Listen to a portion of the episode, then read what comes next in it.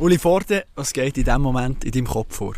In dem Moment, ja, in dem Moment äh, geht in meinem Kopf Folgendes vor, dass ich mir überlege, wo geht's für mich weiter, wo wird meine nächste Station sein als Fußballtrainer, in welche Richtung wird's gehen, äh, ist es in der Schweiz, ist es im Ausland, äh, das sind also die Gedanken, die einem durch den Kopf gehen im Moment.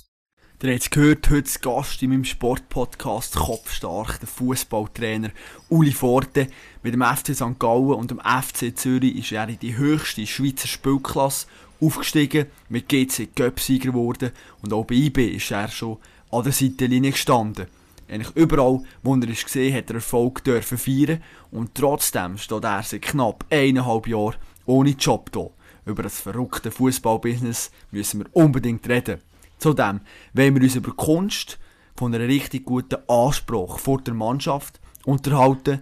Und ich frage mich, was macht der Fußballtrainer, wenn er ohne Job ist? Schön hockt auch der mit uns am Tisch.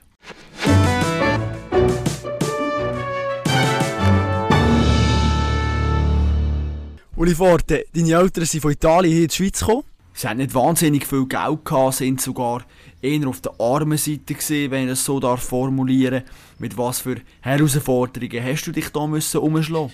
Gut, arm ist jetzt übertrieben. Also wir haben äh, immer alles gehabt, was wir gebraucht haben als äh, kleine Buben. Also mein Bruder und ich, wir sind ja das Zweite. Mein Bruder ist sechs Jahre jünger als ich, heißt Alfredo. Äh, es ist nicht so, dass man müssen hungern Also das, ist sicher nicht, weil für das haben meine Eltern zu fest geschafft. Also meine Eltern sind mit wenig Geld in die Schweiz gekommen aber da sind wir noch nicht rum gewesen, weil das war im 69 gewesen. Und nachher haben sie extrem, extrem hart geschafft da, um eben ein bisschen Geld zu verdienen. Die Idee war, dass man ein bisschen Geld verdient und dann wieder zurück in die Heimat geht. Und irgendwann einmal, äh, vom 69, wo sie gekommen sind, irgendwann einmal im 74 bin ich auf die Welt gekommen. Dann haben sie gesagt, okay, jetzt warten wir, bis der kleine Juli äh, eingeschult ist. Und dann erst gehen wir zurück. Äh, ein paar Jahre später ist dann mein Bruder gekommen. Dann haben sie wieder das gleiche Prozedere machen. Ja, dann warten wir, bis der Kleine eingeschult wird und dann gehen wir zurück. Und heute, über 50 Jahre später, sind sie immer noch da. Also das zeigt, äh, wie das äh, verlaufen ist am Schluss. Man, man sagt ja gerne, äh, es kommt immer so, wie es muss und nie so, wie man es vorgestellt hat. Und darum, also wir haben eine super schöne Kindheit gehabt, wir haben viel geshootet, wir sind in einem Dörfli aufgewachsen, das hat wirklich Dörfli geheissen. Das ist äh, in Brüttisele, das ist so das Walderdörfli gewesen. Also das ist für die Mitarbeiter gewesen, die bei den Walderschuhen geschafft haben. Und dort hat es natürlich einen Haufen junge äh, Kinder gehabt von anderen Familien. Also wir sind eine Multikulti-Truppe gewesen, Spanier, äh, Jugoslawen dazumal. Das ist noch das, das grosse, das grosse Reich Jugoslawien gewesen. Äh, Schweizer, äh, äh, Südamerikaner, äh, alles wirklich Mischmasch durcheinander durch.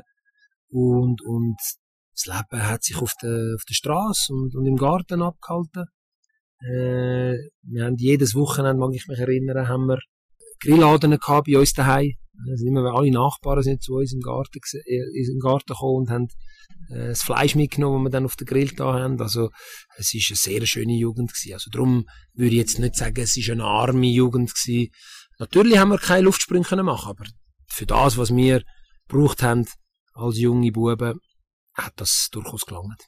Du hast ein bisschen Uli angesprochen, wenn du jetzt Vater wärst und dein Sohn ist der Uli Forte. Hättest du da Freude oder wäre es ab und zu auch schwierig mit dem Uli Forte?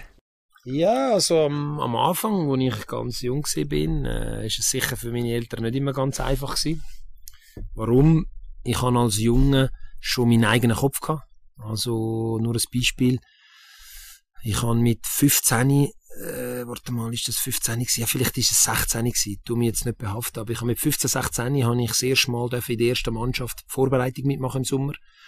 Und im Sommer ist immer klar gewesen, wenn die Schulferien angefangen haben, dann ist man äh, heim, hat das Zeug gepackt, das Auto geladen und ab die Post Richtung Süditalien gefahren. Und dort hat es dann einen Sommer lang äh, hat's dann äh, die Situation gegeben, wo ich gesagt habe, hey, Mami, Papi, es tut mir leid, aber ich komme nicht mit. Was, kommst du nicht mit? Nach Schweiz? Nein, ich komme nicht mit. Und dann haben sie gesagt, ja, geht's eigentlich noch? Wir, wir gehen jedes Jahr ab. Und was, was hast denn du vor? Und ich gesagt, ja, ich muss da bleiben. Warum? Ja, ich muss mit der ersten Mannschaft trainieren. Ich kann nicht in die Ferien. Und das ist immer ein bisschen ein, ein, ein, Wunderpunkt gewesen bei jungen Fußballern, weil sie sind noch daheim gewesen, sie haben noch daheim gewohnt, also sind noch in der Schule. Und die Sommerferien haben dann immer angefangen, wenn die Vorbereitung in diesen Mannschaften angefangen hat. Das sieht man heute noch, oder? Und ich habe mich dort tatsächlich durchgesetzt. Ich mag mich erinnern, als wäre es gestern gewesen. Ich bin am Küchenfenster gestanden und habe gewunken, wo sie dann, mein Bruder, mein Bruder ist ja jünger als ich, also eben, der ist etwa 9 gewesen, 10 maximal, und, und mein Bruder hinten rein im Auto mit grossen Augen aufgeschaut und meine Mutter äh, fast brüllt im Auto und gewunken und die sind dann weggefahren Richtung Italien, fünf Wochen Sommerferien und ich bin allein daheim geblieben und habe Vorbereitung mit der ersten Mannschaft gemacht. Das nur zum zeigen, dass es nicht ganz immer einfach war mit mir, weil ich an meinen eigenen Kopf schon als Kleiner. Also ich habe das gemacht, was ich für richtig gehalten habe. Äh, auch wenn es darum gegangen ist, heimzukommen natürlich. Das ist jetzt ein schönes Beispiel, aber es gibt auch weniger schöne Beispiele, was darum gegangen ist, heimzukommen. Mein Vater hat gesagt, um Mitternacht bist du daheim. Dann ist es gut mal vorgekommen, dass ich um halb eins, eins sogar manchmal um halb zwei erst heimgekommen bin. Ja, und dann hat es natürlich, hat's natürlich eine Rüge gegeben. Da hat es natürlich, äh, äh, die ein oder andere Ohrfeige gegeben. Das war eine andere Zeit gewesen. Ja. Heutzutage darfst du ein Kind nicht mehr anlangen. Dazu mal hat es in Ohrfeigen an der Tagesordnung gewesen ich denke, ich rede da nicht nur von mir, sondern allgemein. Und, und darum sage ich, es ist nicht immer ganz einfach gewesen. Aber ich bin natürlich einer gewesen, wo, wo nie Drogen, nie irgendwie Alkoholexzess, nie irgendwelche äh, abtrünnige Wege genommen haben, weil ich nicht mehr meinen Fußball hatte. Mein Fußball ist mein Anker gewesen. Das zeigt auch die Situation mit der Vorbereitung, oder? Ich bin daheim geblieben, fünf Wochen und habe professionell gelebt, damit ich wirklich auch Top-Leistungen kann mit der ersten Mannschaft bringen, wo ich das erste Mal mich präsentieren oder? Und darum ähm, sind das äh, Momente gewesen, die einen prägen, ganz klar. Du hast dir eigentlich so die Zeit genommen, um eben in der ersten Mannschaft eigentlich Fuß zu fassen, wenn man jetzt deine Spielerkarriere anschaut, sage ich jetzt mal. Das, äh, ja, Entschuldigung, wenn ich vielleicht so jetzt angreife, aber grandios ist sie nicht gesehen. Du hast nicht wahnsinnig grosse Titel können feiern wieso hat es nicht gelangt? Du hast doch, bist doch so ein ehrgeiziger, professioneller, sturer Kopf gesehen. Das hätte doch müssen passen. Gut, prinzipiell war es so gewesen, dass ich zu wenig gut bin. Ja, wenn man jetzt das einfach unter dem Strich anschaut, bin ich einfach zu wenig gut gewesen. Und zwar zu wenig gut, das heisst, ich hatte zu wenig Speed gehabt. Also, ich kann mich ja heute sehr gut analysieren selber, weil ich bin ja heute Fußballtrainer und habe x Tausende von Spielern gesehen. Äh, ich, ich habe zu wenig Schnelligkeit gehabt, oder? Wiederum muss ich sagen, es hat einen Moment gegeben, wo vielleicht ein bisschen, was die Spielerkarriere, meine eigene anbelangt, ein bisschen ein, ein wegweisender Entscheid war. Und zwar im Januar 96 habe ich mit dem FC Basel einige Probetrainings äh, absolviert gehabt. Das ist so eine, eine Reihe Probetrainings gewesen, die sie gemacht haben. Also sie haben irgendwie, keine Ahnung wie viele es sind, aber es sind 100 Spieler vielleicht gewesen aus der ganzen Schweiz die zusammengekommen sind beim FC Basel. Und dann hat man so verschiedene Trainings Woche per Woche gemacht und immer wieder sind einige rausgefallen und die einen weitergekommen.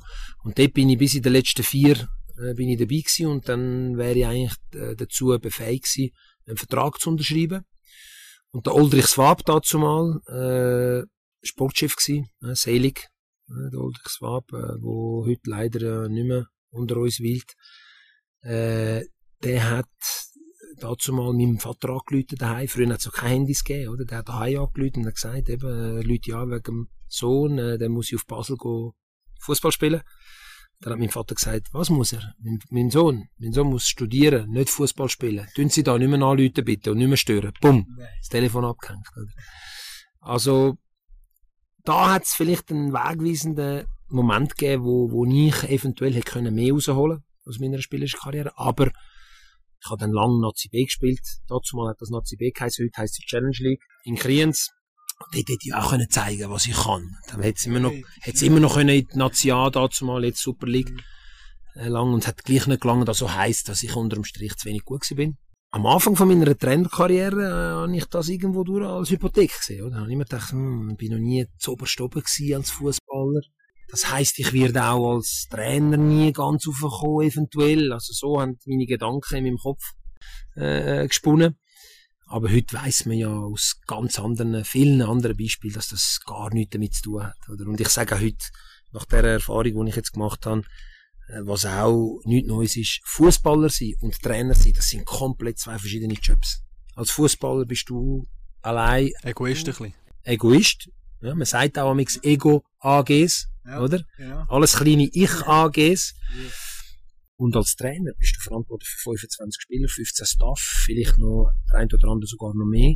Also du bist, du bist fast für, eine, für ein kleines KMU-Unternehmen zuständig. Und da ist natürlich ganz andere Anforderungen an dich gestellt äh, als als Fußballer. Darum äh, hat sich dann das schnell irgendwo verflogen. Heute gibt es x Beispiele, wo nie super Spieler sind. Klopp, zweite Bundesliga gespielt, maximal, und dort auch mehr schlecht als recht, wie er immer sagt. Ja. Äh, Benitez, Rafa, nie Fußball gespielt. Mourinho, nie, nie Profi gewesen. Tuchel, nie professionell Fußball gespielt. Nagelsmann, nie professionell Fußball gespielt, außer in den Junioren. Also, es gibt x Beispiele, die heute zeigen, dass das eigentlich so ist, dass ein Fußballer und ein Trainer komplett zwei verschiedene Paar Schuhe sind. Am Anfang hast du dann nicht viel stärker um deine Akzeptanz müssen kämpfen als No-Name in diesem Trainerbusiness. Wo da gibt es ja auch Leute wie einen Zinedine Zidane, wie einen Alex Frey, die doch sehr grosse Erfolge haben dürfen feiern als Spieler. Champions League-Sieger zum Beispiel. Und die halt auch mit einer gewissen Aura, sag ich jetzt mal, so in die Kabine reinkommen. Und da hast natürlich du jetzt äh, mit deiner bescheidenen Spielerkarriere, wie wir schon angesprochen haben, sicher einen Nachteil gehabt. Absolut, das ist, das hat man schon dazu mal gesehen. Gewisse Trainer, die grosse Fußballer sind, fangen, können sofort oben innen anfangen, oder? Die fangen sofort in der ersten Bundesliga an, oder die fangen in der Superliga an, oder fangen in der Serie A. Wenn man den Pirlo jetzt sieht, zum Beispiel in Italien, der fängt gerade bei Juve an. Der hat, der hätte eigentlich sollen, äh, die U23 trainieren von Juve und ist nach zwei oder drei Trainings in der U23 befördert worden zum, zum äh, Eismannschaftstrainer. Unglaublich, oder? Und es ist aber nicht gut. Ist aber nicht gut, oder? Und, und was ich natürlich machen, ist, ich habe natürlich die Leiter Schritt für Schritt müssen gehen. Also ich habe angefangen als Spielertrainer bei Red Star, in der Zweitliga Interregional dazu mal noch. Äh, nachdem ich bei Kriens bin und die Frage war, was mache ich jetzt? Spiele ich nochmal bei Kriens weiter? Oder nehme ich das Angebot von Red Star an, in der Zweitliga Interregional, die sind dann abgestiegen. Hm, die sind dann abgestiegen, Zweitliga Interregional als Spielertrainer anfangen, oder? Und habe dann Schritt für Schritt vier Jahre Spielertrainer bei Redstad, dann das erste Mal nur Trainer bei, bei Wiel in der Challenge League. Und dann ist es so, hat es dann langsam angefangen äh, weitergehen und, und das ist natürlich das ist natürlich Bedingung, wenn man nicht ein grosser Spieler war, dass man dort muss unten anfangen und sich wirklich langsam und kontinuierlich aufschaffen. Und dann Spieler, der Champions League gewonnen hat, wie du gesagt hast, oder, oder äh, Nationalspieler war, Alex Frey, äh, Rekordnationalspieler, Rekord, nicht nur Rekordnationalspieler, Rekordnational-Torschütze, muss ich sagen.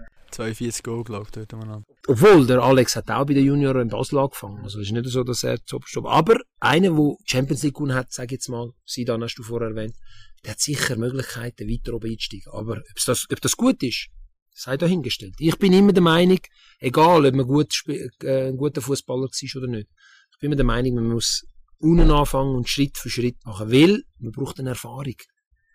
Trainer sein heisst auch Erfahrungen sammeln. Oder? Mit, mit, als Trainer tut man vor allem auch aus der Erfahrungswert raus tut man entscheiden. Oder? Und wenn man natürlich sofort zu oben anfängt, man hat es gesehen beim Pirlo, ich habe sofort gesagt, Kollegen von mir wissen das, oder? Wo, ja. wo mit mir über Fußball reden. Ich habe sofort gesagt, das kommt nicht gut. Das kommt nicht gut, weil erstens ist er in einem Verein, wo unheimlich erfolgreich war. Zweitens ist er ist er ein Novize. Also der null Erfahrung gehabt, außer die drei Trainings in der U23. Sonst hat er null Erfahrung und fängt gerade bei so einem extrem schwierigen Verein an. Habe ich gewusst, das kommt nicht gut und so ist es dann auch am Schluss. Das, es braucht eine gewisse Erfahrung, um so anfangen da steht, du hast 2002 eigentlich angefangen wenn du jetzt schaust und Trainer ein bisschen vergleichst, das Anforderungsprofil, wie hat sich das verändert? Oder ist das immer noch etwas Gleiches, was man mitbringen muss, um erfolgreich zu sein im Fußball? Also prinzipiell ist es das Gleiche. Weil dazu mal hast du müssen Menschen führen, heute hast du Menschen, die du musst führen. Also gross verändert hat sich's nicht. Was sich verändert hat, ist das Rundherum. Also, als ich angefangen habe als Trainer, da sind wir das Zweite gewesen. Ich und mein Assistent. Und der Assistent, der hat nicht einmal Vollprofi äh, Fußball gemacht, sondern der hat geschafft und ist am Abend, zum Feierabend, ist der gekommen, go, go mit mir äh, das Ganze leiten. Heute ist es natürlich anders. Heute, wenn du siehst, im modernen Fußball hast du Also wer hat das, wer hat das, äh, wer hat das erzählt? Jetzt muss ich gerade überlegen. Äh, ah, der Max Eberl, habe ich, hab ich äh, am Kurs kennenlernen. Er hat erzählt, die haben 26 Staffmitglieder. 26? 26 Leute im Staff. Borussia München-Gladbach. Also nicht Real Madrid oder Barcelona oder Liverpool. Borussia Mönchengladbach, 26 Staffmitglieder. Und das, das, wenn du mich fragst, was hat sich verändert, das hat sich verändert. Du hast heute viel mehr Spezialisten. Du musst dir vorstellen, als ich bei Weil angefangen habe, habe ich meinen Assistenztrainer gehabt. Das ist der Roman Wild gewesen. Und sonst ist gar nichts rum gewesen. Also, weder ein Goalie-Trainer. Ein Goalie-Trainer ist am Dienstag und am Donnerstag jeweils am Abend ein paar Stunden gekommen. Und fertig. Der ist nicht fix, fix, fix angestellt gewesen. Also, du siehst, was sich da alles geändert hat, oder? Und heute bin ich überzeugt, heute hat auch Weil viel, viel mehr Staffmitglieder und viel professioneller aufgestellt. Weil das ist das, was sich verändert hat. Was sich sicher nicht verändert hat, ist der Druck, auf den Trainer lastet. Du bist Wochenende für Wochenende echt zum Gewinnen verdammt, das ist schnell vorbei. Wie bist du mit dem Druck umgegangen? Gerade auch bei IB zum Beispiel, bei so einem Topverein aus Bern. Ich meine, die Fans, die haben seit Jahren auf diesen Titel gewartet und du bist dorthin gekommen und nachher hast du gewusst, so, jetzt muss ich liefern. Wie ist das für dich gewesen? Das muss ich sagen, das hat sich sogar verschlimmert. Ich sage, der Druck ist heute sogar grösser. Also ich habe dazu mal beim FC Wild angefangen, Roger Picker als Präsident. Das war wie eine Familie. Gewesen. Ich mag mich erinnern, ich habe mal 5-0 gegen, gegen Chiasso daheim verloren. Da ist keine Welt zusammengebrochen. Natürlich war man enttäuscht, gewesen, aber da sind sofort alle gekommen und haben gesagt, hey komm, Kopf hoch, nächste Woche geht's weiter, das kann passieren. Und das merkt man heute viel weniger. Das, das erfahrt man heute auch als Trainer viel, viel weniger. Oder? Und ich sage, der Druck ist noch viel größer geworden in den letzten Jahren. Bei, bei IBE ist es so gewesen, dass das ja ein Grund war, warum ich zu IBE bin. Das hat ja dort ein bisschen Aufruhr gegeben, ja, wo ich von GC weg bin. Mhm. Das war aber auch mein Fehler, gewesen, weil ich kann, kann äh, Interviews geben als GC-Trainer noch und eine Woche später bin ich bei IBE Trainer gewesen die, die Interviews hätte ich nie geben Was hast du gesagt? Ja, ich hab, wir haben geredet über GC. Wir haben geredet über GC. Wir haben nie gesagt, bleibst du oder bleibst du nicht. Aber es ist darum gegangen, was, hat, was ist bei GC gelaufen, was, was, was, wie ist, wie hat es bei GC funktioniert, äh, wie, wie könnte es eventuell weitergehen. Und dann haben wir so ein bisschen über das Ganze geredet. Und da muss ich sagen, dort habe ich einen Fehler gemacht. Dort hätte ich müssen die Interviews einfach streichen. Ich habe das eigentlich auch wollen der Pressechef dazu mal gesagt, nein, sind alle da und, und die reden eh nur von der vergangenen Saison, die reden nicht von der zukünftigen. Ja, und dann habe ich mich dann verwutschen lassen und, und, und darum hat es dann auch so viele Enttäuschungen gegeben. Hat es denn dort schon Verhandlungen gegeben mit IBE? Nein, nein, zu dem Zeitpunkt noch nicht, aber kurz darauf ab, oder? Also man kann es vergleichen mit dem Hütter bei, bei äh, Frankfurt, oder? Man hat ja gesehen, der Hütter ist im Sky Unibet äh, Sky 90 äh, Studio gewesen und hat gesagt, ich bleibe. Klar, deutlich. Und dann ist erst später dann die Anfrage von Gladbach gekommen. Und durch die ver veränderten Umstände hat er sich dann umentschieden und ist zu Gladbach. Und so ist es ähnlich wie bei mir. Oder? Ich habe zwar die Interviews gegeben, aber dort hat es noch keinen Kontakt mit IBE. Kontakt mit IBE ist erst, erst äh, äh, später gekommen. Und vor allem hat man auch nicht gewusst, klappt das oder klappt das nicht mit IB. Also das ist, das ist äh, auf Messerschneide gestanden. Und nachher ist dann erst klar geworden, dass ich wechsle. Und darum hat es dann auch böses Blut gegeben. Später ist dann, hat dann geheißen, ich hätte äh, schlecht gegen GC-Fans geredet. Das ist natürlich auch ein Missverständnis gewesen, weil ich, mich haben ganz klar gefragt, was meinst du zu den GC-Fans, zu den Mengen haben wir geredet, oder? Und, und ich habe dann gesagt, GC-Fans sind im Verhältnis weniger von der Anzahl her, ne? weniger als die anderen Vereine.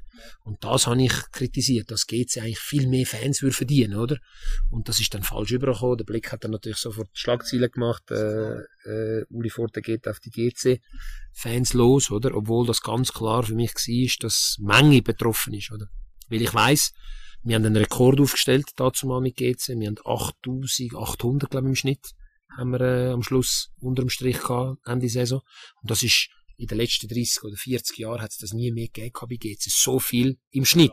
Das ist im Schnitt, äh, pro Spiel. Wir haben natürlich Spiele gehabt, wo wir viel mehr hatten, Spiele, wo wir auch mehr weniger hatten. Aber im Schnitt ist das 8800. Ist für GC ein Riesenwerk gewesen. Darum ist mir um das gegangen und das ist dann falsch verstanden worden. Und so ist dann, hat sich dann das irgendwo auch, ähm, äh, eingenistet in die Köpfe von den GC-Fans und, und das, das ist schade gewesen, weil das hat mir leid getan, weil ich eine super Zeit bei GC und, und GC ist der Verein gewesen, wo ich meinen ersten grossen Erfolg hatte feiern also Göpsig. Ja, der Göpsig ja. und die Vizemeisterschaft. Ja. Und darum werde ich das dem Club nie, nie vergessen. Und das ist so ein Missverständnis gewesen dort, wo, wo ein bisschen für, äh, für äh, böse, böse Stimmen gesorgt hat, oder? Aber äh, was mache ich gegen den Druck, hast du gefragt? Ja. Ich mache viel Sport, viel, viel Sport. Und zwar äh, Jogging, äh, ein bisschen Kraft, ein bisschen Krafttraining, äh, manchmal Golfen, wenn ich Zeit habe, wobei, wenn du Trainer bist, dann hast du fast keine Zeit zum Golfen. Und, und im Sommer ein bisschen schwimmen, wenn es äh, wenn's geht. Mit der Familie Velo fahren, sind wir auch schon Velo-Ausflüge machen. Also ich, bin, ich probiere immer ein bisschen in Bewegung zu bleiben. Das ist mein Ausgleich. Du hast es angesprochen, als Fußballtrainer haben wir unglaublich wenig Zeit. Und genau zu diesem Thema in Bezug auf Familie habe ich eine sehr, sehr interessante Aussage von dir gefunden. 2013 in der Sportlounge hast du Folgendes gesagt. Die Frau, die, mich aushaltet, die muss, also, die muss sehr, sehr, sehr tolerant sein. Erklär uns doch mal, wieso ist das so schwierig, neben dem Trainerjob noch ein Familienleben aufrechtzuerhalten? Ja, weil du als Trainer, wenn du, du richtig machst, praktisch für den Fußball 24 Stunden, sieben Tage in der Woche, also 24-7, wie die Amerikaner sagen, nur Fußball ist, oder? Und wenn du schaust, viele, viele Trainer sind geschieden. Das ist einfach, das, das, das, heutzutage sind sowieso die Hälfte von der Bevölkerung, oder ich habe keine Zahlen nicht genau, aber wenn du im Trainerbusiness schaust, wahrscheinlich mehr als die Hälfte. Weil das einfach eine unglaubliche Belastung ist für eine Familie, oder? Also viele Trainer zum Beispiel, die arbeiten im Ausland und die Familie ist immer noch daheim, im eigenen Land. Also, äh, wenn wir jetzt nehmen, zum Beispiel den Urs Fischer als Beispiel, der ist in Berlin, die Familie ist in Zürich, weil seine, seine Töchter haben auch schon ein gewisses Alter, haben ihr, ihr eigenes Leben. Also, äh, das ist irgendwo durch, ist das dazu verdammt, sag jetzt mal, zum Scheitern. Und das auch ein Grund gewesen, warum ich mich lang, lang äh, nicht habe binden, oder? Weil, du hast es vorher erwähnt, ich bin ein No-Name gewesen, auf mich hat niemand gewartet. Und ich musste mich aufschaffen. Und, und da habe ich alles im Fußball unterordnen. Und erst, wo ich dann auf einer gewissen, sag jetzt mal, Ebene angekommen bin, wo man gewusst hat auch, äh, wer ist der Uli Forte, für was steht der Uli Forte, erst dann, ist vielleicht ein Zufall, aber erst dann hat es dann auch mit, äh, mit der Liebe geklappt, mit der eigenen Familie. Und das ist immer mein Traum gewesen, eine eigene Familie auf beide stellen. Das habe ich schon, schon als Junge immer wieder äh, in mir rein gehabt. Aber erst dann hat es dann richtig geklappt. Jetzt kann man sagen, ja, machst du nicht mehr alles für den Fußball? Nein, es, ist, es hat sich verändert. Ja. Wenn man jung ist, da, da, da will man auch die Freunde treffen, da will man auch in die Ferien mit den Freunden, da will man auch mal nach einem Match vielleicht an ein Konzert oder vielleicht mal eins trinken mit Freunden oder mit Familie oder mit Brüdern. Und, und, und heute hat sich natürlich das Leben verändert. Als, äh, als Familienvater, da hast du ganz ein anderes Leben als 20, Single und, und äh, unbunden bist, oder? Äh, hat es passt so, dass, dass ich erst später dann äh, meine Traumfrau, also Caroline, getroffen habe. Und ich bin Gott froh. Bin Gott froh, habe ich äh, das auch so können machen, dass ich erst später das einer Frau zutraut habe. Und Caroline kommt noch dazu, meine Frau, meine Ehefrau, ist natürlich auch nicht ein junges Mädchen, sondern sie ist auch in einem gewissen Alter, wo sie gewisse Erfahrungen hat und das auch anders kann einordnen. Also drum, die Toleranz, die braucht's und die hat meine Frau auch, weil sie halt auch gewisse Lebenserfahrung schon hat. Also sie ist fast in meinem Alter, zwei Jahre jünger als ich. Und durch das, dass sie zwei Jahre jünger ist als ich, hat sie natürlich auch gewisse Ruhe, gewisse, gewisse Background, um das können locker verarbeiten Schwingt da bei dir jetzt auch eine Portion Angst mit, wenn du wieder in das Trainer-Business würdest einsteigen? Das würde auch mit sich bringen, dass auch dein Familienleben wieder unglaublich auf Probe wird gestellt werden. Ganz genau. Darum muss man sich ganz genau überlegen, wo will man. Also ich kann ein Beispiel machen. Ich habe immer wieder Anfragen aus dem Far East, Dubai, Saudi-Arabien, Kuwait, äh, sogar Iran, Usbekistan, äh, Aserbaidschan, äh, all die Länder dort, äh, wo, wo der Fußball sehr populär ist, aber zum, nicht zum Weltfußball gehört, kann man so sagen, ohne dass man denen zu nachtreten. Und, und dort habe ich gesagt, nein, das wollte ich nicht machen, das wollte ich nicht machen, weil äh, erstens ist das nicht mein nächster Schritt, den ich im Kopf habe.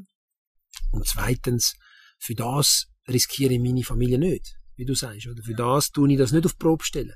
Auch wenn es natürlich viel, sehr viel Geld würde geben tun, aber Geld ist nie mein Treiber gewesen, überhaupt nicht. Äh, der nächste Schritt, den ich machen will, ist im, im Fußball, wo zählt, sage ich immer. Und Fußball, wo zählt, was heißt das? Das ist der Top 5 Fußball. Das ist Spanien, Italien, Frankreich, Deutschland, England. Wenn du dort irgendwo kannst, äh, ein Türchen aufmachen, dann ist es etwas anderes. Oder? Also ich kann ein Beispiel sagen, dort im, äh, nach, dem, nach der Entlassung von IB, ein paar Monate später, bin ich mit VfB Stuttgart im, in Kontakt gewesen. Und alles hat natürlich so ausgesehen, dass ich dort Trainer werde. Oder? Das hat dann am Schluss leider nicht mehr geklappt. Aber, nur um dir zu zeigen, dort wäre meine Frau natürlich bereit gewesen, mitzukommen. Oder wäre bereit gewesen, das auf sich zu nehmen, vielleicht da bleiben, aber dann hin und her pendeln, weil Stuttgart ist ja keine Weltreise in dem Sinn. Also dort hat sie gesagt, mal, da wäre sie, wäre sie dabei und würde das, würde das unterstützen. Aber es kommt natürlich immer aufs Projekt drauf an, oder? Wird es nicht immer wie schwieriger, je länger dass man weg ist vom Trainerbusiness? Du bist jetzt eineinhalb Jahre weg. Hast du immer das Gefühl, du hast gleich noch ein Türchen offen, um eben mal so in eine Top 5 Liga zu gehen? Oder musst du vielleicht auch wieder mal in der Schweiz wieder Fuß fassen und nachher über das dich wieder zu empfehlen in der Bundesliga oder Serie A? Gut, prinzipiell ist es, mir, ist es bei mir nicht ein Muss, dass ich ins Ausland gehen muss. Es ist immer eine Frage vom, vom Markt, oder? Der, wo gibt's etwas? Also ich, ich wäre durchaus bereit, in der Schweiz nochmal etwas zu machen in einem guten Projekt, also in einem Verein, wo, wo äh, Ambitionen hat und etwas will bewegen da bin ich durchaus äh, dafür zu haben, ist überhaupt kein Thema. Aber wenn es dann im Ausland ist, dann muss man das sich neu anschauen. Aber eineinhalb Jahre jetzt weg vom Business, also heutzutage ist es sowieso ein klares Thema, dass Trainer extrem viel entlassen werden. Ich habe eine Studie gesehen, in einem Magazin, da hat es in England ist es 0,9 Jahre. Die, die Halbwertszeit von einem Trainer. 0,9 Jahre. In Deutschland ist es, glaube ich, 1,2 Jahre. Also wenn man das anschaut, also heute, heute, heute längerfristig à la Ferguson oder à la äh, äh, Wenger oder à la Giroud, unmöglich. Unmöglich weil sich das eben geändert hat. Und darum habe ich vorher gesagt, der Druck ist noch grösser geworden auf Trainer. Und darum, ich habe nicht das Gefühl, dass wenn du eineinhalb Jahre weg bist, dass du weg vom Feister bist. Überhaupt nicht. Es gibt andere Beispiele, also Chiris Forza zum Beispiel, der ist vier Jahre weg gewesen, oder plus minus vier Jahre, um ihn nicht behaften, und ist nachher zurückgekommen und hat bei Wiel einen super Job gemacht, hat dann zu, zu Basel können. Dort hat es dann leider nicht mehr so geklappt, wie, wie er sich das gewünscht hat, aber das hat andere Gründe.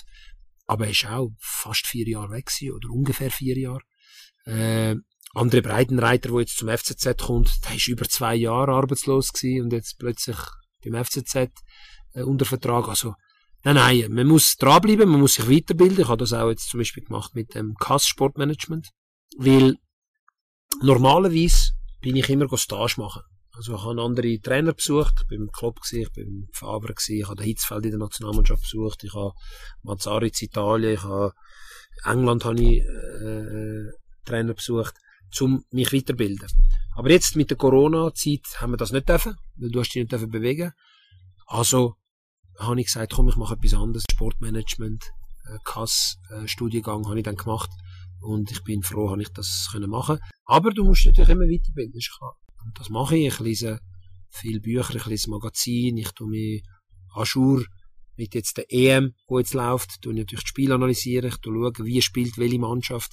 Ich bin jetzt zum Beispiel, bin zum Beispiel ins Schmunzeln gekommen, wo ich äh, Ungarn geschaut habe gestern gegen Portugal. Und zwar äh, Paulo Sosa ist der Trainer und der Paulo Sosa ist ja bei Basel gewesen, und ich habe dort äh, gegen Basel gespielt zu dieser Zeit mit IB. Und dort ist mir schon aufgefallen, dass der Paulo Sosa defensiv das Vierte gespielt hat hinten und offensiv, wenn sie den Ball hatten, hat er nur noch mit drei gespielt.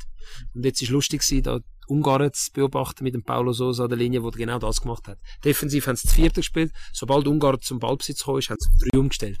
Und dann habe ich schmunzeln und ist mir gerade in den Sinn gekommen, wie das dazu mal war, wo er in Basel trainiert hat. Uli, ich nehme dich als Mensch wahr, der unglaublich viel Energie in sich hineinträgt. Ich kann mir jetzt beim besten Willen nicht vorstellen, dass du in zwei Jahren immer noch da hockst und deine Spiele analysierst oder irgendwo ein Psyche machst bei einem bekannten Trainer. Irgendwann kommst du doch zu einem Punkt, wo du einfach sagst, das nächste Angebot, das muss ich annehmen. Ich will jetzt endlich wieder arbeiten.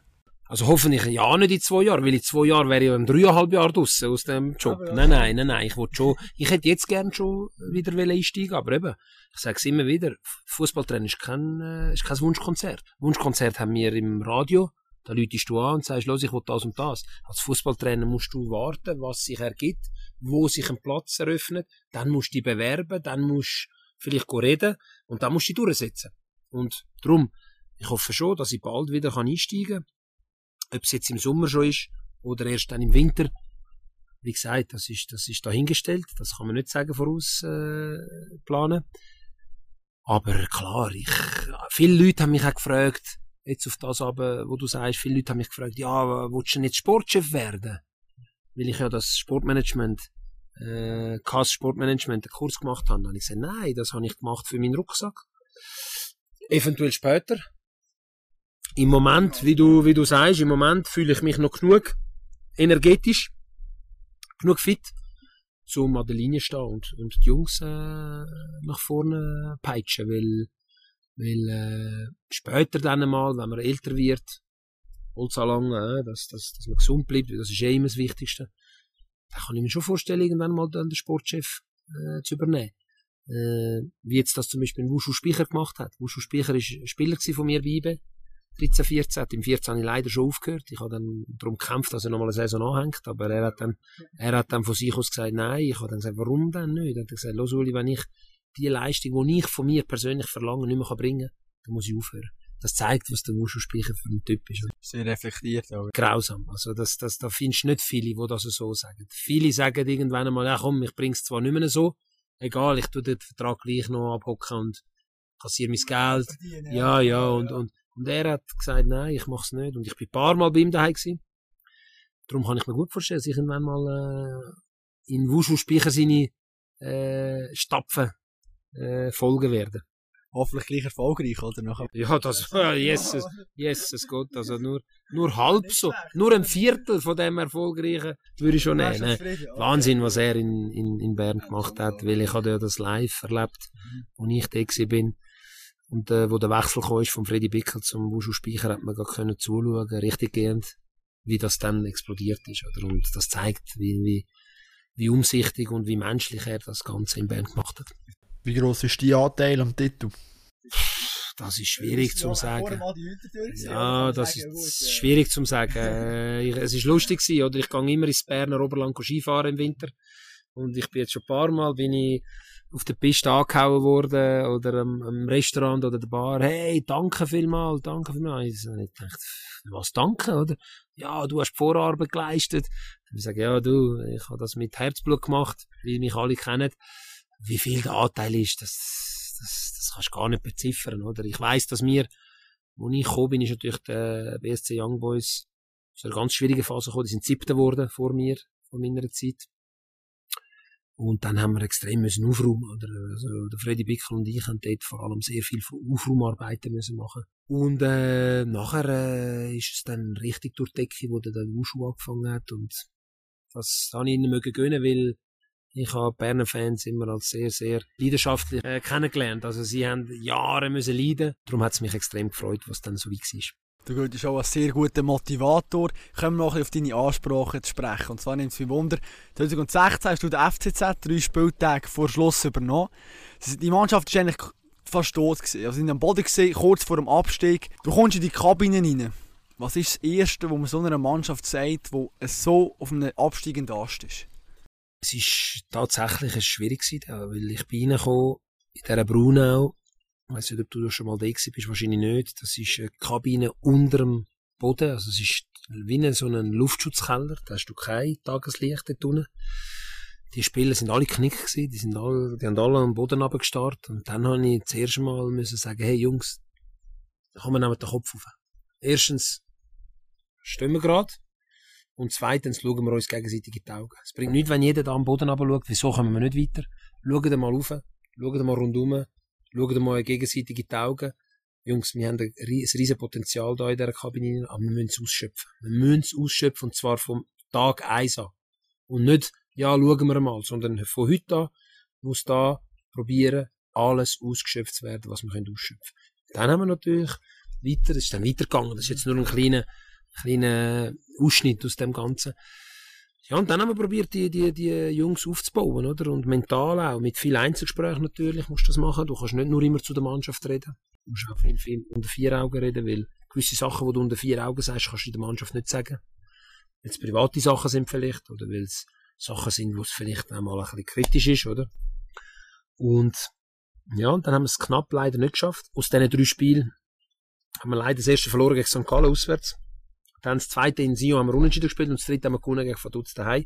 Hat aber nicht mehr gelangt, weil Lugano hat gegen St. Gallen verlieren im letzten Spiel und das haben sie nicht gemacht, sie haben gewonnen. Somit sind wir unten gewesen, Lugano oben. Aber dann ist es lustig gewesen. Ein paar Tage später ist das Göppfinal gewesen. Eben genau gegen das Lugano. Und für mich ist dann wichtig gewesen, weil der Abstieg ist ja nochmal ein Riesenschlag für die Spieler. Sie haben zwar gewusst, dass es schwierig wird, aber wo es dann fix war, wo es dann Tatsache geworden ist, ist das ein Riesenschlag gewesen. Und ich habe dann müssen vom Mittwochabend bis am Sonntag, weil am Sonntagnachmittag ist das Pokal äh, ein Spiel, also die Deutschen sagen Pokal, wir sagen Göppfinal ist am Sonntag am Nachmittag. Und für mich ist dort ganz wichtig, ich habe gewusst, ich muss die Mentalen so weit bringen, dass die ein Göppfinal bestreiten können, und zwar gut bestreiten können. Und dort hat es sehr viel, viel Einzelgespräche gebraucht. Ich mag mich erinnern, am Donnerstag am Morgen haben wir trainiert, am letzten Grund auf dem Nebenplatz. Ich weiß nicht, ob du die auskennst. Es hat ein kleines Nebenplätzchen. Haben wir dort trainiert und das Auslauftraining gemacht mit denen, die nicht gespielt haben. Die müssen ein normales Training machen. Und die anderen, die gespielt haben, am Mittwochabend, die haben so einen Auslauf, so ein Auslaufprogramm müssen machen. Und ich mag mich erinnern, weil dort die Fans ans Gitter angekommen sind oben und alle Schande runtergerührt haben. Alle Schande ihr Nichtsnutzer, ihr Hurensöhn, ihr Arschle, also wirklich nicht Druckgriff, ganz übel. Und dann bin ich irgendwann mal über und habe gesagt, hey Jungs, lasst mal. Zu den Fans über. Sofort natürlich. Ich gedacht, hey, was will jetzt der von uns? Oder? Ich sagte, hey Jungs, lasst mal. Wir können jetzt die Mannschaft kaputt machen. Das ist das Thema. Sie haben es auch wahrscheinlich verdient, weil die Leistungen sind nicht so gewesen, wie ihr, euch da, wie ihr euch das vorgestellt habt. Aber was machen wir mit dem Köpfinal? Ja, müsst ihr nicht einmal spielen, müsst gar nicht auftreten, in, dieser, in dieser Form müsst ihr nicht einmal antreten, verlieren sowieso. Habe ich gesagt, aha, okay, dann geben wir Vorfälle, habe ich gesagt. So habe ich mit den Fans geredet. Nein, nein, nein, nein, sicher nicht, hat dann ein anderer gesagt. Vorfälle geben wir sicher nicht. Wir machen alles drum und fighten. Habe ich gesagt, also, dann müsst ihr uns da in Ruhe arbeiten lassen. Weil, wenn wir noch etwas retten können, ist es der Köpfinal. Also, wenn ihr uns jetzt da in Ruhe schaffen lassen, verspreche ich euch, dass wir alles werden machen, um den Cup Final zu gewinnen. Ja, aber, aber dann müsst ihr euch heim schämen. Schon dort haben sie es gesagt. Und dann habe ich gesagt, kein Problem. Aber wenn ihr wollt, dass wir den Cup Final, wenn wir eine Chance wollen, den Cup Final zu gewinnen, dann müsst ihr uns da uns in Ruhe schaffen lassen. Du, tatsächlich haben sie sich beruhigt. Die einen sind dann gegangen, die einen sind geblieben. Wir können in Ruhe fertig trainieren. Und am Sonntag Weißt du, was passiert ja. ist? Dann haben wir das Lugano, wo ja im Hoch war, haben wir gewonnen, 1-0, mit dem Goal vom Sangonesar. Penalty äh, abgewehrt vom Botani, vom Favre, vom Goli.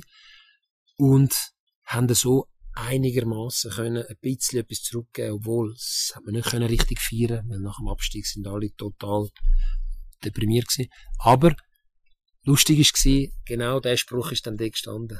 Magst du dich erinnern vielleicht? Ist gestanden, gönnt den Göpp und gönnt heu heim, schämen. Und, und so haben wir es dann auch gemacht, oder? Und dann hat der Pokal nachher eh eigentlich hergestellt. Genau. Aber ist das nicht auch ein Zeichen, so, im Fernsehen allgemein schon das Gefühl, ihnen gehört der Club und sie reagieren und ja, so weiter. Ja, die Fans sind, wichtig, Fans sind ein wichtiger Punkt. Die Fans ist ein ganz wichtiger. Die Fans sind eigentlich der Hauptpunkt vom Fußball. Du hast jetzt gesehen, auch mit der Super League, oder? Du hast gesehen, was passiert ja. ist. Das sind Fans gewesen. Fans, die das produziert haben. Milliardäre von Besitzer von Vereinen, die gesagt haben, ich entschuldige mich für das, was wir gemacht haben bei den Fans. Fans sind das wichtigste äh, äh, Mitglied in einem Verein, weil sie sind die, die das Stadion füllen, sie sind die, die Tickets kaufen, sie sind die, die Merchandising Artikel kaufen, sie sind die, die den Club zu dem machen, wo sie sind. Ohne Fans wäre kein Club, dort wo er ist. Und darum äh, ist das, ist das irgendwo durch auch eine Geste für die Fans, oder? Wir sind zwar abgestiegen, der, der Alain Neff und der Gilles Jappi haben den Pokal hintergebracht, haben den angestellt und sind dann gegangen. Quasi für euch haben wir das jetzt gemacht. Und ich habe es eine super Geste gefunden, muss ich ehrlich sagen. Du hast die vier Tage angesprochen, wo du Zeit hast um die Mannschaft zu motivieren und auch neu zu fokussieren. Jetzt aber eine Saison ist natürlich um einiges länger als nur vier Tage. Ab und zu soll es sogar vorkommen, dass ein Trainer zwei oder drei Saisons bei einer Mannschaft darf bleiben ja, Wie schaffst du es jetzt immer wieder, einen Anspruch herzubekommen, wo die Spieler auch noch ein berührt und sie auch motiviert? Weil ja, wenn du immer am Morgen in die Kabine kommst und sagst, hey Giele, heute am Morgen geben wir wieder alles, es gibt einen guten Tag. Ja, irgendwann können sie das doch auch nicht mehr hören du musst immer wieder andere Ansprachen finden. Du musst dich als Trainer, es ist einfach gesagt als gemacht, aber du musst dich als Trainer immer wieder neu erfinden. Zwar innerhalb von einer Saison, innerhalb von mehreren Saison. Stell dir vor, ein Alex Ferguson, der 25 Jahre oder 27 Jahre beim gleichen Verein ist, das gibt's heute gar nicht mehr. Die Spieler sind auch anders geworden. Die Spieler wollen heute gefordert werden. Die wollen heute mit im Boot sein. Das ist vorbei, die Zeit, hey, gering ankommen Das ist mal gewesen wenn wir Anita wollen, äh, zitieren Das ist heute nicht mehr möglich, oder? Ich habe mal mit dem Thorsten Fink über das geredet, er gesagt, Thorsten, was ist der Unterschied zwischen Bundesliga und Schweiz? Hat er gesagt, weißt du was?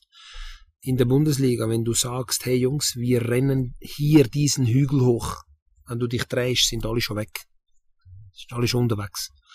In der Schweiz ist es so, hey Jungs, wir rennen hier diesen Hügel hoch, dann drehst du dich und dann sagen sie, warum? Trennen, was bringt uns das? Warum müssen wir jetzt das machen? Hinterfragen alles. Hinterfragen. Aber das ist, weil der, der, der Spieler heutzutage weiß natürlich viel mehr. Aus der Schweiz, der schaut auf dem Instagram, was macht Ronaldo, was macht äh, Alison Becker, wie trainiert ein Sergio Ramos, wie trainiert äh, äh AC Mailand. Die sind viel besser informiert als die früher. Früher hatten die doch gar keine Ahnung gehabt, wie es rechts und links, rechts und links gelaufen ist. Und das macht es anspruchsvoller. Also musst du heute die Spieler überzeugen von dem, was du machst. Und du musst sie mit ins Boot nehmen. Früher nicht. Früher war Gehorsamkeit das Wort. Gewesen. Wenn du nicht gehorsam gewesen bist, bist du weg gewesen. Heute musst du sie einbeziehen. Verstehst du? Ja. Du kannst nicht nur alles nur noch, also es, es hat ein Match gegeben, wo ich am Steve von Berger gesagt habe, hey Steve, ich kann es vor, so und so und so zu machen, wie siehst es du? Dann hat er gesagt, ja, mal finde ich gut, das würde ich vielleicht noch so, das würde ich noch so. Und dann ist mir ins Spiel gegangen. Es hat ein Match gegeben, wo ich am Waro gesagt habe, hey Guillaume, wie fühlst du dich? Ja, Trainer, heute muss ich sagen, todmüde und angeschlagen. So ehrlich ist er gesehen. So ehrlich ist er gesehen. Und ja. dann haben wir einen Teileinsatz gemacht. Ja. Und das war früher kein Thema gewesen. Hast du das Gefühl, irgendwann einmal hat den Timo Konietzka spielen gefragt, hey du, wie würdest du machen? Vergiss es. Vergiss es. Da hat der, der, der Spieler müssen die Schnur haben und marschieren. Und sonst ist er weg gewesen. Du hast 20 bis 25 Spieler in deiner Mannschaft. Die kommen aus den unterschiedlichsten Ländern haben die verschiedensten Charaktereigenschaften. In welcher Landessprache hast du damals deine Ansprache? Im breitesten Zürichdeutsch oder wie löst du die Aufgabe? Nein, das kannst du nicht. Zürichdeutsch versteht die Hälfte nicht, wenn sie äh, aus dem Ausland kommen, oder? Weil Zürichdeutsch ist schon eine schwierige Sprache. Zürichdeutsch geht gar nicht. Ja. Also, nein, du musst in der jeweiligen Sprache. Ich habe immer gesagt, es braucht eine gemeinsame Sprache in der Kabine. Aber wenn du einen Spieler willst, am Herz berühren wenn du willst, ins Herz kommen von einem Spieler, musst du seine Sprache reden. Sonst kommst du nie dorthin. Und darum, ich habe glücklicherweise kein Problem mit Sprachen, weil ich habe das neusprachliche Gymnasium gemacht in Winterthur dazu mal und, und, und habe natürlich viele Sprachen dürfen lernen schon in jungen Jahren. Ich rede heute äh, zum Glück sechs Sprachen und das hilft mir natürlich, weil ich kann da auf jede einzelne kann ich da eingehen, oder? Und, und das ist für mich auch wichtig. Ich habe gemerkt, in den Vier-Augen-Gespräch, stell dir vor, du führst ein Vier-Augen-Gespräch mit einem ausländischen Spieler und du redest auf Deutsch. Der versteht nicht alles. Und wenn er nicht alles versteht, kann er dir nicht folgen. Darum ist es wichtig, in diesen Vier-Augen-Gesprächen in dieser Landessprache zu reden, wo der, der Spieler versteht. Und mit Englisch, mit Französisch, mit Spanisch, mit Portugiesisch, mit Italienisch kommst du heute eigentlich überall durch. Was ich jetzt noch gerne würde lernen und wo ich dran bin, ist äh, Serbokroatisch. Weil ich sehe immer mehr Spieler, die aus dem, aus dem Teil, aus der äh, Region von Europa kommen. Und, und auch das ist eine Sprache, wo man sehr viel kann anwenden kann. Also du siehst heutzutage Bosnier, Serber, Kroaten, Mazedonier, siehst du eigentlich, in jeder Mannschaft hat irgendwelche solche Spieler. Und darum wollte ich das auch noch ein bisschen lernen. Nach einem sehr emotionalen Spiel, wenn du jetzt, keine Ahnung, 2-1 kommst in der Verlängerung über oder in der Nachspielzeit, je nachdem, ob es jetzt Göpp oder Meisterschaft ist, wie lange liegst du so oben daheim im Bett und denkst, oh Gott, vertelle, wie hätte ich mal mit einer Viererkette gespielt oder hätte ich den noch eingewechselt oder so? Wie lange beschäftigt dich das noch? Ja, die ganze Nacht. Die ganze Nacht. Erstens einmal ähm, habe ich immer meistens das Spiel nochmal geschaut. Die Nacht. Um, um mir nochmal ein klares Bild zu machen, weil wenn du das Spiel von der Seitenlinie anschaust, bist du auf der Höhe der Spieler. Wenn du Spiel im Fernsehen schaust, hast du eine andere Perspektive, siehst viel mehr Sachen. Für mich das Schlimmste, was ich immer kann, und das ist heute aber noch so, ist am nächsten Tag, wenn ich die Augen aufgemacht habe. Also irgendwann bist du so müde ins Bett gefallen, dass du gerade eingeschlafen bist. Und der Moment, wo du am Morgen die Augen aufmachst, das ist der schlimmste. Weil dann kommt dir alles nochmal in den Sinn. In, Im Schlaf hinein träumst du vielleicht etwas Schönes, bist irgendwo auch weg, gönnst Abstand. In dem Moment, wo am Morgen der Wecker geht und, und, und du die Augen aufmachst, tack, bist du wieder im Thema drin und es kommt dir alles wieder in den Sinn und denkst, nein, das darf nicht wahr sein. Das ist der schlimmste Moment. Hast du vielleicht vor dem Spiel auch je nachdem ein Ritual? Weißt du, du dich irgendwie ein bisschen so Matchvorbereitung betreiben? Ich meine, wir kennen Spieler, die legen zuerst Rechtsschuhe an oder so, oder treten nicht auf die Linie oder was auch immer.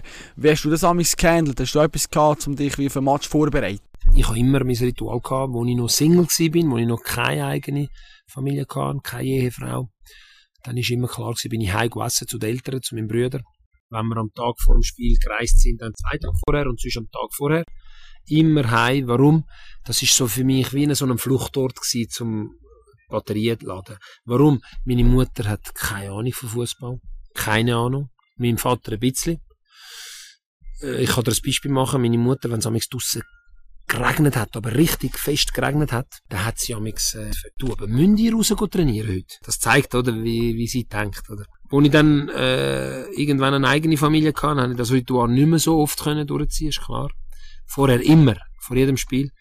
Und, und jetzt ist es so, dass ich natürlich mit meiner Familie bin und, und mit meiner Familie jetzt Nachtessen. Vielleicht unter der Woche mal zu den Eltern heimgehen essen, wenn es Zeit zulässt. Mein Brüder habe ich sowieso immer viel am Telefon. Und so hat man äh, die eigenen quasi Inseln, wo man sich kann zu 100% regenerieren Zum Schluss noch kurz richtig Entlassung. Ich meine, du bist auch ein paar Mal entlassen worden.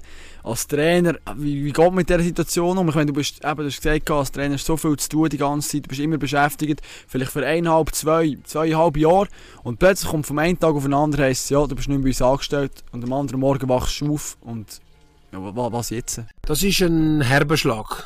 Aber das Schlimmste ist immer die erste Entlassung. Mir war die erste Entlassung bei St. Gallen gewesen, im 2011. Da ist, da ist man natürlich aus allen Wolken gefallen. Wobei, auch die ist ja nicht aus dem Nichts rausgekommen. Ich bin ja dort auf dem letzten Platz gestanden mit äh, St. Gallen.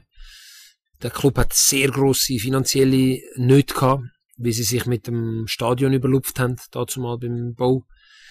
Darum haben wir auch wenig Geld gehabt, wir können wenig Transfer machen. Also es hat sich irgendwo durch angebahnt gehabt. Aber trotzdem, wenn es dann so weit ist, und das Fallbeil fällt, ist brutal. Das, was ich immer gemacht habe, war alles räumen. Sofort alles räumen. Also ich habe am Tag, wo sie mich entlassen haben, habe ich einen, einen Freund von mir, äh, das ist der André Amann, der ist Besitzer vom Update Fitness in der Ostschweiz und der ganzen Schweiz. Unterdessen haben sie aber einen Teil oder einen grossen Teil verkauft. Äh, aber dazu mal war er Besitzer. Gewesen. Der ist dann gerade mit dem Lieferwagen gekommen und ich habe mein ganzes Büro, all mein Zeug, das ich da hatte, alle meine persönlichen Sachen habe ich gerade ins, ins Lieferwagen und ab. Tschüss, weg. Und was ich da gemacht habe, mein Bruder hat äh, einen Reisplan gehabt, schon früher. Schon weit, weit vorher hat er einen Reisplan auf New York. Und ich habe mich dort gerade angeschlossen. Er ist mit Kollegen gegangen und gesagt, hey, darf ich mit? Hat er gesagt, logisch, komm mit.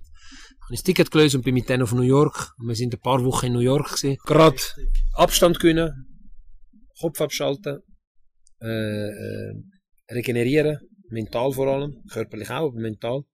Und das habe ich immer gemacht. Es gibt aber auch Entlassungen, wo, wo dich total auf dem falschen Fuß fühlst. Also FCZ zum Beispiel, wo ich auf dem dritten Platz war, nach dem Aufstieg, äh, im Cup Halbfinal, ist eine Entlassung gewesen, wo ich nie erwartet hätte, nie erwartet hätte. Und darum, es gibt beides, es gibt beides. Es hat eine Entlassung jetzt bei GC, wo der Andras Gurowitz schon zwei Spiele vorher mich hat entlassen oder? Wo gesagt hat, hey, äh, man sieht es nicht mehr recht und, und, und dort äh, gesagt hat, ja, wir würden eigentlich gerne dich entlassen. Ich gesagt, ja, ihr müsst sagen, ihr seid äh, die Führungsspitze, oder? Ja, aber es besser wäre, wenn du von dir aus würdest gehen. Ich gesagt, nein, ich kann sicher nicht von mir aus. Das habe ich noch nie gemacht. Ich bin auch nie ein Typ dazu gewesen, dass ich von mir aus davonlaufe. Wenn ihr mich entlassen äh, dann müsst ihr mich entlassen. Das ist euer Recht. Aber ich von mir aus kann sicher ja, aber weisst, äh, es wird jetzt schwierig für dich. Und ich gesagt, du, es ist immer schwierig im Fußball. Also, wo ist es schon einfach, oder? Und dann äh, hat der Gurowitz äh, gesagt, ja, okay, dann warten wir jetzt noch ein paar Spiele und äh, wir schauen, was für Resultate du bringst. Also, hat es auch gegeben. Ja. Oder? Also quasi eine Entlassung auf Raten, wie man so schön sagt. Das ist Todesurteil schon fast überkommen. Genau, genau. Was mich, was mich am Sonntagnachmittag, wo mich der Freddy Bickel aufgeboten hat, zu meinem Büro gab, beim Gurowitz, äh, wo dort ja Präsident oder Interims war, habe ich schon gewusst, oh, das ist nicht gut, oder? Obwohl, wir sind auf dem zweiten Platz gewesen. Äh, und das gibt's auch. Das gibt's auch und, und man muss probieren, sich trotzdem immer aufs Wesentliche zu konzentrieren. Das ist nicht immer einfach, aber nur das hilft dir. Also, ich habe bei IBE mal äh, ein Rascheln oder ein Säbelrasseln, muss man sagen, nicht ein Rascheln im Wald, habe ich sagen, sondern ein Säbelrasseln im Blick gegeben, wo es geheißen hat, hey, wenn, der, wenn er heute verliert, der Forte, dann ist er weg. Und, und haben dann sieben Spiele am Stück gewonnen, hintereinander, inklusive Europa League gegen Napoli. Und dann hat sich das sofort beruhigt. Also, also es gibt verschiedene Situationen. Man muss dann probieren, wie gesagt, darum habe ich das Beispiel genommen, du musst probieren, dich aufs Wesentliche zu konzentrieren. Und das Wesentliche, das hat mir Ottmar Hitzfeld mal gesagt, in einem Gespräch, Uli, kümmere dich nur um den nächsten Match. Wie gewinne ich die nächsten drei Punkte? Alles andere muss dich nicht interessieren. Das habe ich zu Herzen genommen und nach dem lebe ich jetzt auch. Wir sind fast am Ende. Was hat Uli Forte noch für Ziel in seinem Leben? Mein Ziel war immer die Bundesliga. Mhm. Ich kann immer wählen in die Bundesliga. Und zwar, weisst du wo, habe ich das immer gesagt. Ich habe immer die aktuelle Sportstudio geschaut. Das ist für mich seit Jahren ein fixer Termin am Samstagabend. Und am Schluss schiessen sie immer auf die Torwand. Und der Rolf Ringer hat einmal fünf Treffer gemacht in dieser Torwand. Du musst immer drei unten, drei oben. Ja, genau. Der hat einmal fünf Treffer gemacht. Ist unter den Top, Top Torschützen auf dieser Torwand. Mit Franz Beckenbauer und, und, und mit vielen, vielen sehr, sehr äh, prominenten Schützen. Und ich habe immer gesagt, ich will auch mal auf die Torwand schiessen. Das heißt, ich wollte mal in die Bundesliga. Und das ist mein grosses Ziel und da werde ich alles machen dafür, dass das irgendwann einmal noch Realität wird. Nächster Treffpunkt Bundesliga würde ich meinen, Uli Forte, danke vielmals, hast du dir die Zeit genommen. Für das Interview hast du uns einen Einblick können geben in das ganze Trainerbusiness bezüglich Ansprachen, wie man da mit den Spielern umgehen muss und was auch die Fans für eine Rolle spielen und wie man mit denen manchmal muss interagieren und die auch ein bisschen besänftigen. In meiner nächsten Folge dreht sich alles ums Thema Doping.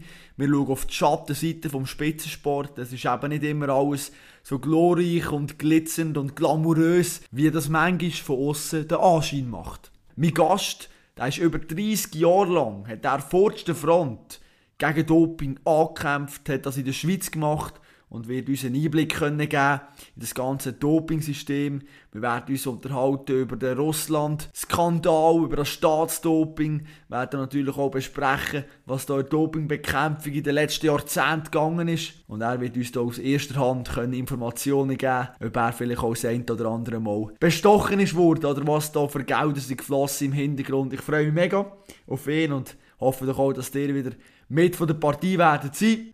Wenn euch noch etwas auf dem Herzen liegt, wegen dieser Folge, die ihr jetzt gerade gehört habt, könnt ihr mir das sehr gerne mitteilen. Mein Instagram-Name Kopfstark oder auch über meine Website www.kopfstark.ch.